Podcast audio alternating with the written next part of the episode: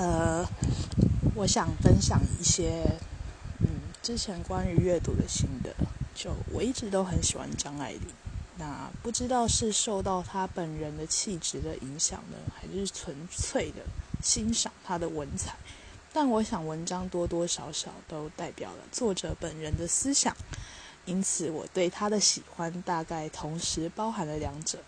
那还记得第一次接触到张爱玲的作品是在国中的时候，那那时候的国文课本呢，收录了一篇名为《天才梦》的短篇散文。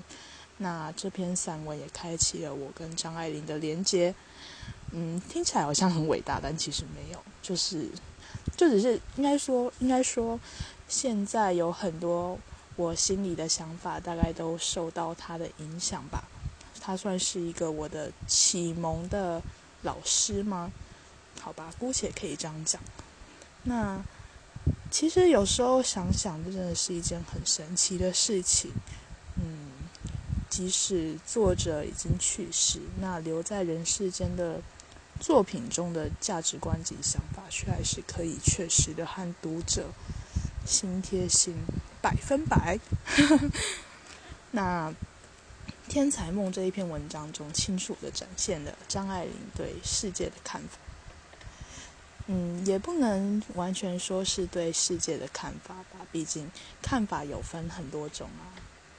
嗯，应该说她的某些价值观，这篇文章展现了她的某些价值观。那其实我很难想象，那那时才十几岁、二十出头的他，已经是一个思想独特。且才气纵横的作家，那呃，回头看看自己呢，和我自己比起来，我真的是差好多。每次都觉得啊，好惭愧哦，人家那个时候在干嘛，然后我那我现在在干嘛，真的是蛮有点小难过啊。但是没办法啊，这就是现实。那好吧，虽然时代差别也是造成此。的一大原因，但是就好啦。